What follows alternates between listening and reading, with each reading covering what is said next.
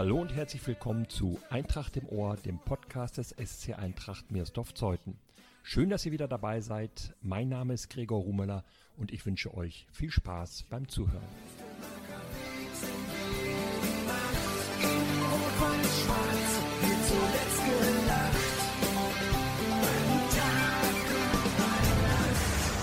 Er geht im Sommer in seine zweite Saison als Frauentrainer der Eintracht. Seine erste Spielzeit hätte nicht besser laufen können. Seine Mannschaft feierte in der Kreisliga sieben Siege in sieben Spielen, schaffte es im Pokal bis ins Halbfinale.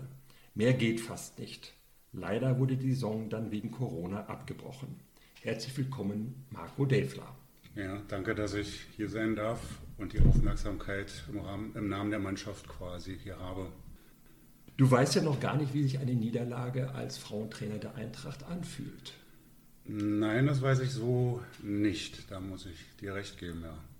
Erfolgsträne durch und durch. Keine Niederlage, wie du es schon gesagt hast. Ähm, ja, kenne ich noch nicht. Warten wir es ab. Die nächste Saison wird zeigen. Ich denke mal, da wird sie dann auch dazugehören, dass wir also auch Spiele verlieren.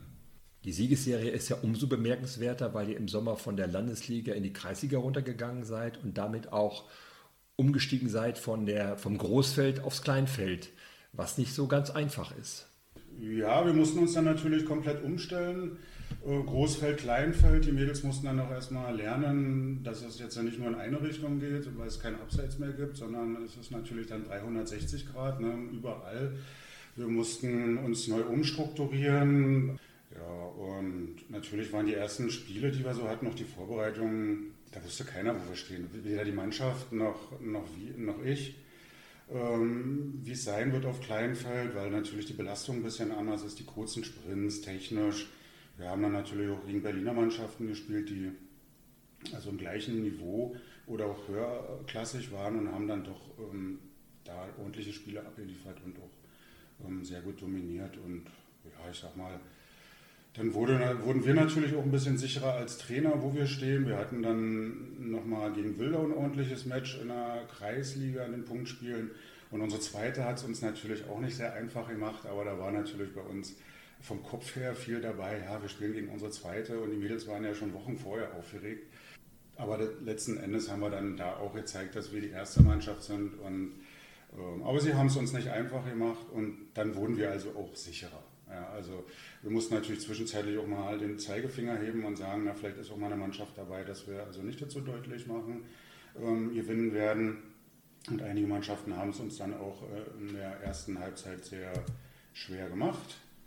Aber ich muss dann immer wieder sagen, die Mädels haben sich ihren Erfolg auch erarbeitet. Also wir haben ordentlich viel Fitness gemacht und das wird also schon in der Kreisliga ein deutlicher Vorteil ist, wenn man körperlich also sehr fit ist. Hast du dich denn immer schon für Frauenfußball interessiert? Mm, ich sage mal so, ich hatte eh sowieso zum Frauenfußball eine gespaltene Meinung. Ich habe mir irgendwann mal die deutsche Nationalmannschaft in Cottbus angeguckt. Die hatten dann ein Länderspiel und durfte dem beiwohnen und habe danach gesagt, nie wieder Frauenfußball gucke ich mir nicht an. Ja, und durch meine Tochter bin ich dann halt da so, so, so, so langsam reingerutscht. Das finde ich ja eine sehr erstaunliche Entwicklung. Du standest dem Frauenfußball erst, ich sag mal, sehr kritisch gegenüber und jetzt bist du Frauenfußballtrainer. Liegt das allein an deiner Tochter Selina, die ja hier Fußball spielt in deiner Mannschaft? Ja, das, das liegt eigentlich daran, dass, ähm, also die, dass meine Tochter überhaupt angefangen hat ähm, mit Fußballspielen, ist eigentlich dem geschuldet, dass sie so ein Dickkopf hat, ist. ja, muss ich wirklich mal so sagen, auch wenn sie es ja vielleicht dann mal hört hier. Ähm, sie wollte dann irgendwann mal Fußball spielen, hat ja dann bei Schulzendorf mal angefangen und sie hat immer gesagt, Papa, du hast auch Fußball gespielt. Ich sage, ja, du, aber ich habe fünfmal in der Woche Training gehabt, ich habe am Wochenende zwei Spiele gehabt. Das ganze Leben hat also nur auf dem Fußballplatz stattgefunden und nach, weiß ich wie viele Jahren Leistungssport, dann auch noch im Männerbereich, war ich ja eigentlich satt und wollte das ja nicht mehr. Und ich habe dann wirklich jahrelang mich gar nicht mehr für Fußball interessiert, weder für Bundesliga noch sonst irgendwas. Aber sie hat dann ihren Kopf durchgesetzt und dann wurde ich dann als erstes schwach und dann die, die Chefin zu Hause hat dann gesagt, nein, du hast selber gesagt, ähm, sie soll nicht Fußball spielen. Es gibt andere schöne Sportarten, wo man am Wochenende wegfahren kann, surfen oder irgendwas, was ich mir als Papa da damals so eingeredet habe. Aber sie wollte halt Fußball spielen und dann habe ich gesagt, du komm, lass die Fußball spielen, wir kriegen das irgendwie hin. Ja, und dann hat sie erst bei Schulzendorf angefangen und ist dann ja, zu den Mädels nach Mirsdorf-Zeuthen rüber gewechselt. War dir denn gleich klar, was für eine Erfolgsmannschaft du da übernimmst? Erstmal war es für mich überhaupt nicht einschätzbar, wo wir stehen, ähm, weil ich ja auch nur zweiter Trainer war hinter Reno Liebchen am Anfang und dann letzten Endes, als er noch ähm, Cheftrainer war oder der erste Trainer und ich ja nur ihn unterstützt habe, ist ja schon zum, zum ersten Lockdown quasi die Saison beendet worden. Und demzufolge war ich auch nicht so richtig ja, integriert in der Mannschaft, mit der Mannschaft. Ich habe sie zwar so gekannt, positive und schlechte Seiten aus meiner Sicht. Und dann kam natürlich diese, auf mich diese große Aufgabe, muss ich dann sagen, die, auch die unangenehme ähm, Spielerin ja, auszusortieren. Ähm, wir hatten zum damaligen Zeitpunkt 25 Spielerinnen, 27 Spielerinnen und beim Training waren dann manchmal nur acht. Ja, und am Sonntag zum Spiel waren wir dann 13. Und dann haben wir uns mal die Statistiken angeguckt. Das ist natürlich ja heutzutage ein bisschen einfacher. Und dann haben wir dann irgendwann mal ähm, eine Mannschaftszusammenkunft gehabt mit dem Steppi damals und ich habe dann die Mädels also eindeutig gefragt, wer will hier noch spielen und habe dann also leider auch einige ähm, mehr oder weniger rauskomplimentieren müssen und sagen müssen, ja, versucht es in der zweiten erstmal, wenn ihr da eine Beständigkeit habt, wir versuchen eh sowieso den Kontakt zur zweiten immer aufrechtzuerhalten und wir würden dann als Trainer natürlich auch dahin gucken, ähm, wenn man da mit guten Leistungen glänzt und dann würden wir natürlich auch die Spielerin wieder zu uns in die ersten holen wollen, aber es hat uns keinen Mehrwert gebracht. Und für mich als Trainer war es immer schwierig. Äh, ja, 25 Mädels, äh, dann guckt man natürlich, was macht man für ein Training, kommt eine Torhüterin und und und und letzten Endes blieben dann sieben oder acht übrig ohne Torwart und dann ist es natürlich auch schwierig, ähm, da in irgendeiner Form eine ordentliche Trainingseinheit zu bewerkstelligen. Und dann kam natürlich die große Frage, äh, Großfeld weiterhin oder Kleinfeld. Und dann muss man sagen, dann war es dann schon so ein bisschen Ellbogen gegen Ellbogen. Also die Mädels wollten dann natürlich weiter Großfeld spielen und wir aber als Trainer hatten wir schon gesagt, nee, das geht so eigentlich mit dem Kader nicht. Und ich habe damals der Mannschaft auch gesagt, dass ich sie nicht weiter dann begleiten werde, wenn sie weiterhin darauf bestehen, weil ich das für mich zu stressig finde und dass es auch keinen Sinn macht. Also mit, wir waren dann 15 dann kam die erste Ankündigung, dass Eileen schwanger ist. Dann kam ähm, die Norma, die schwanger war. Und dann, ja, also dann ging, dann wussten wir, dass Paula also dann auch nicht mehr zugegen ist, sondern ihre Ausbildung beginnt, dass die Sofa nach Amerika geht. Und es wurde sukzessive immer kleiner. Und deshalb haben wir dann eigentlich gesagt, nein, also wir Trainer und Betreuer, nein, Kleinfeld. Und dann war es noch ein zäher Kampf eine Weile, bis dann irgendwann also das Signal aus dem Mannschaftsrat und aus der Mannschaft kam, Trainer, wir verstehen euch. Du hast selber auch mal Fußball gespielt, du warst Torhüter. So ganz viel ist von deiner Fußballkarriere hier noch nicht bekannt. Kannst du mal ein bisschen davon erzählen? Ja, die, die ist ja nicht ganz so spektakulär wie bei vielen anderen. Also ähm, mit der ersten, zweiten Klasse war dann so 77, 78, da ich ja schon älterer Jahrgang bin, war das natürlich früher so ein DDR-Scouting. Man hat in der Schule versucht, alle einzufangen, die es irgendwie gibt. Ähm, da waren die vom Judo-Sportverein und die vom Fußballverein. Äh, und da hat, ich habe vorher Judo gemacht, da habe ich dann irgendwann mal meinen Judo-Anzug verloren und dann habe ich gesagt, nee, ich gehe da nicht mehr hin, weil ich keinen Judo-Anzug mehr hatte. Ja, ein bisschen Leichtathletik habe ich gemacht. Und dann standen irgendwann die Trainer vom, vom Fußball, von Eintracht oder Dynamo Königs Wusterhausen damals da und haben uns eingesammelt. Und dann hat eigentlich dann in Königs Wusterhausen meine, ja, mein sportliches Dasein beim Fußball begonnen. Ich kann mich noch ans erste, wirklich an das erste Spiel erinnern. Ähm, da haben wir dann ähm, gegen Niederlehme, weiß ich gar nicht mehr, 21-0 verloren. Ja, dann bin ich so nach und nach äh, dann ins Leistungszentrum in Königs Wusterhausen reingerutscht. Also das war ja dann Dynamo Königs Wusterhausen, die haben ja, äh, das ist ja dann noch Leistungszentrum geworden, ähm, unter den Fittichen von Lutz Mecklenburg, der auch beim BFC gespielt hat. Ja, die haben ja vor, ausgebildet quasi für, hauptsächlich für den BFC und anderen Dynamo-Vereinen. Und so bin ich dann dazu gekommen, dass man, ja, am Anfang habe ich ja noch draußen gespielt, gesagt hat, nö, Marco geht ins Tor und dann war ich scheinbar recht gut. Ja, ich konnte zwar nicht jonglieren, aber ich konnte irgendwie einen Ball halten und ja, so dass also ich immer mehr in den Fokus als Torhüter gerückt bin und dann also auch bei den Sichtungsturnieren beim BFC Dynamo immer dabei war. Ähm, sollte dann auch zum BFC Dynamo irgendwann gehen. Ich habe dann also zwischenzeitlich schon in Königs Wusterhausen nur noch zwei oder dreimal trainiert und bin die anderen Tage in der Woche mit meinen Schulaufgaben dann nach Berlin gefahren, habe dann da schon trainiert, mittrainiert, habe dann auch irgendein Turnier mal mitgemacht mit dem BFC. Und dann gab es dann irgendwann mal so eine Schlüsselszene, dass ich als Torwart dann nach rausgerannt bin und beim BFC hatte ich immer so den Eindruck, waren alle groß und kräftig, aber manche konnten, Entschuldigung, wenn ich das hier so sage, nicht richtig gut Fußball spielen. Jedenfalls haben die mich einfach umgerannt und ich lag dann gefühlt eine Minute da, bin aufgestanden, hatte Nasenbluten, ähm, alles war blutig und der Trainer hat zu mir gesagt, steh auf, hab dich nicht so und mach weiter. Dann habe ich damals das Training da beendet, bin nach Hause gefahren und habe gesagt, da fahre ich nie wieder hin.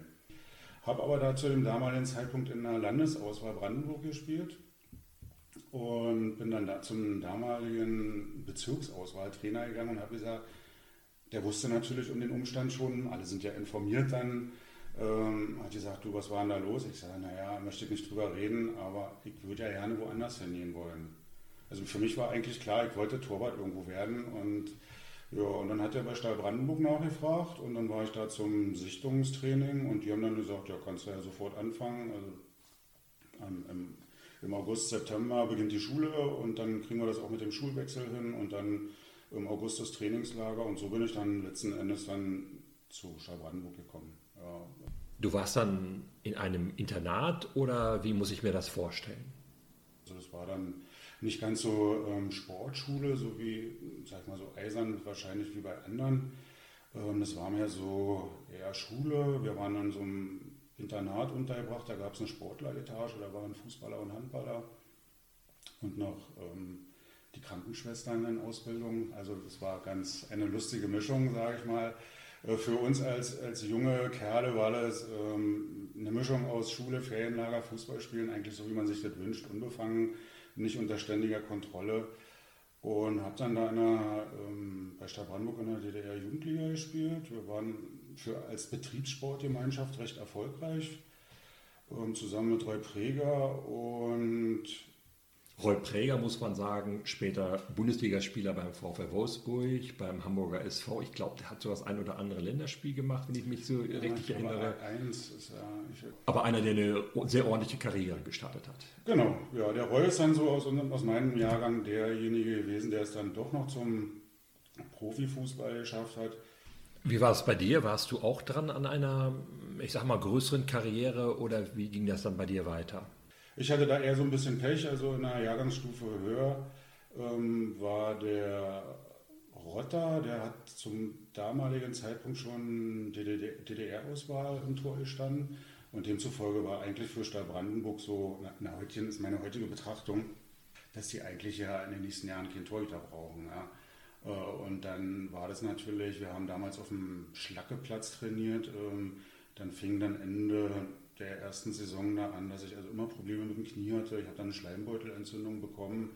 Und früher war das ja nicht so, dass man einfach jemanden operiert hat. Man hat abgewogen, ja, macht man, macht man nicht. Und dann hat man mir irgendwie den Vorhalt gemacht, nach draußen spielen kann er, ähm, aber er kann nicht mehr ins Tor gehen. Was ist mit dem los? Und ich habe ja dann draußen gespielt. Ja, und dann kam 89 die Wende und dann ist ja sowieso alles zusammengebrochen. Ne? Also da gab es ja nun eigentlich gar kein, keine Strukturen mehr für diesen Nachwuchsbereich. Man hat gesehen, dass man die Männermannschaften noch irgendwie auffängt. Und ähm, ja, wir haben ja alle als Fußballer da einen Job gelernt im Stahlwerk. Als, als Schlosser haben wir gelernt. Und im Ergebnis war das so, dass ja 89 die Wende kam. Alle Fußballer wurden erstmal ausrangiert, die sind in so eine Auffanggesellschaft gekommen, äh, haben noch eine Prämie ausgesetzt. Wer sich ähm, schnell einen privaten Job besorgt, der kriegt noch ein bisschen Handgeld hinten drauf so dass also für mich dann eigentlich klar war, hm, hier ist es eigentlich zu Ende und ja, in anderen Vereinen brauchte man auch zu diesem Zeitpunkt nirgendwo nachfragen.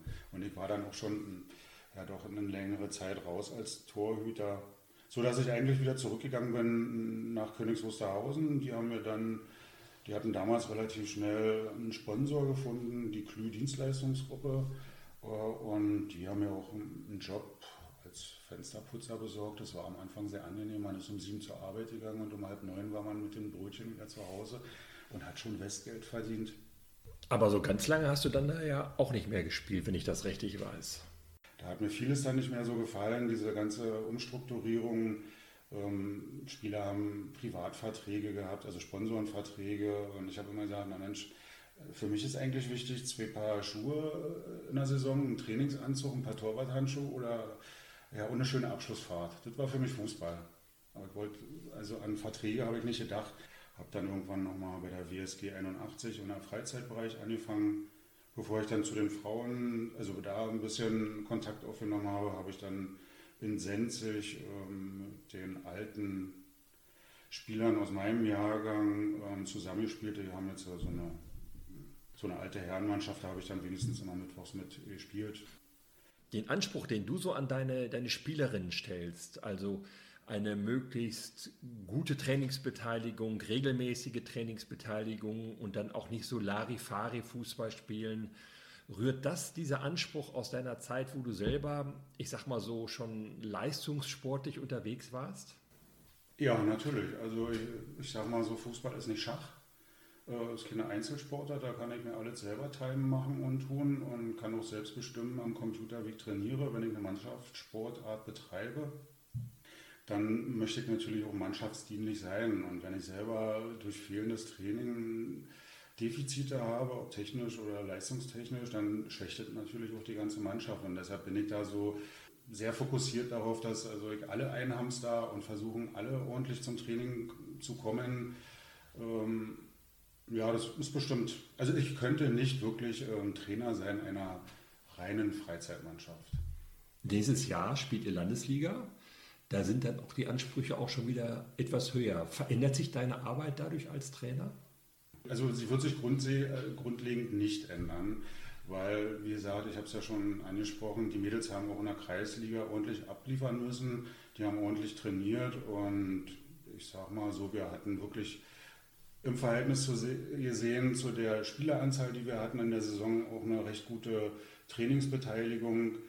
Ähm, und da wird sich, ich glaube, nicht so viel ändern. Das Einzige ist natürlich die Vorbereitung für die Kreisliga war natürlich so ein bisschen wieder anders strukturiert, weil wir mehr kurze Sprints, kurze Pässe gemacht haben, weil ohne Abseits, also das wird natürlich jetzt äh, wieder ein bisschen anders sein, wir werden anders fokussiert sein. Wir, ich sage immer zu den Mädels, schaut euch die Mannschaftsfotos der anderen an. Also die sind 10 oder 15 Jahre jünger als wir. Also wir können dieses Defizit, ähm, was nicht immer schlimm sein muss, wenn man Erfahrung hat, ähm, das kann man nur wettmachen, indem wir einfach konditionell wirklich topfit sind. Ne? Und, und, so müssen wir auch in die Saison gehen. Wir machen jetzt schon Trainingsübungen mit Verschieben wieder. Wir machen in den Übungen, wir haben also Abseits wieder mit eingebaut, dass die Mädels sich, Mädels sich da so wieder ein bisschen dran erinnern, dass es doch Abseits gibt, also nach vorne und nach hinten. Wir haben also Juli und August, das ist natürlich wieder, das ist natürlich alles Freizeit. Und wann fahren die meisten in den Urlaub? Juli, August. Und jetzt werden wir natürlich gucken, Vorbereitungsspiele, wann können wir die machen, wann haben wir die Hauptbelastungsphase. Da werden wir also dann dreimal in der Woche trainieren, entweder mit einem Spiel am Sonntag oder Training am Sonntag und zweimal in der Woche, um dann nachher kurz vor Saisonbeginn wieder auf zweimal zu wechseln, in die Erholungsphase zu gehen. Und dann schauen wir, wie die Saison wird. Kann man in eine solche Saison, wo sich also jetzt einiges ändert, wieder Großfeld und ihr spielt Landesliga, kann man da auch mit einem Saisonziel rangehen, eine Platzierung, oder sagst du, wir müssen erstmal schauen, wo wir da so stehen in dem ganzen Ranking? Ja, das ist, das ist schwer zu sagen. Also die letzten Spiele, die ich auf Großfeld begleitet habe, da waren also schon sehr gute Ansätze zu sehen und die sind ja dann auch, die haben wir gewonnen oder unentschieden gespielt. Da gilt es erstmal anzuknüpfen, aber ich glaube, für die äh, jetzt als Hauptziel ist es, dass wir weiterhin Spaß am Fußball haben, dass die Mannschaft zusammenwächst, dass wir den Nachwuchs in der Mannschaft mit einbinden und vielleicht noch die ein oder andere Spielerin aus einem anderen Verein irgendwo für uns gewinnen können, dass wir also doch so ein Kader zwischen 18 und 20 Mädels werden, dass es für alle auch eine entspannte Saison ist, dass man, man hat immer mal Termine, man hat selber Geburtstag, wo man nicht auf dem Fußballplatz stehen möchte.